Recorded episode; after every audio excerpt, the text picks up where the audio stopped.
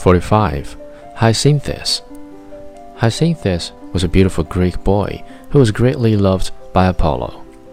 Apollo often laid aside his golden lyre and his arrows, and came down from Mount Olympus to join Hyacinthus in his boyish games.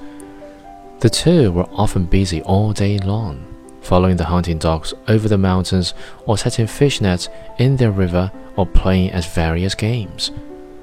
Their favorite exercise was the throwing of the discus.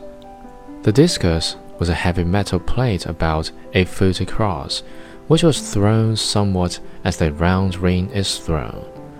One day Apollo threw his discus first and sent it whirling high up among the clouds, for the god had great strength.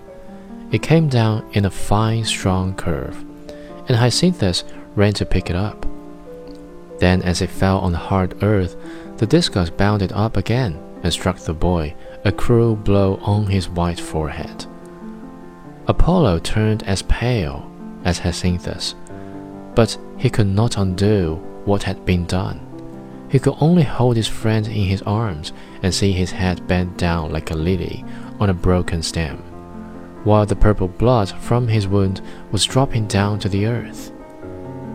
There was still one way by which Apollo could make Hyacinthus live, and this was to change him into a flower.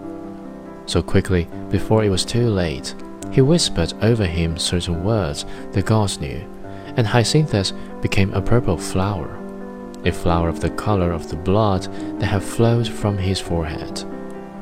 As the flower unfolded, it showed a strange mark on its petals, which looked like the Greek words meaning woe, woe. Apollo never forgot his boyfriend but sang about him to the accompaniment of his wonderful lyre till the name of Hyacinthus was known and loved all over Greece.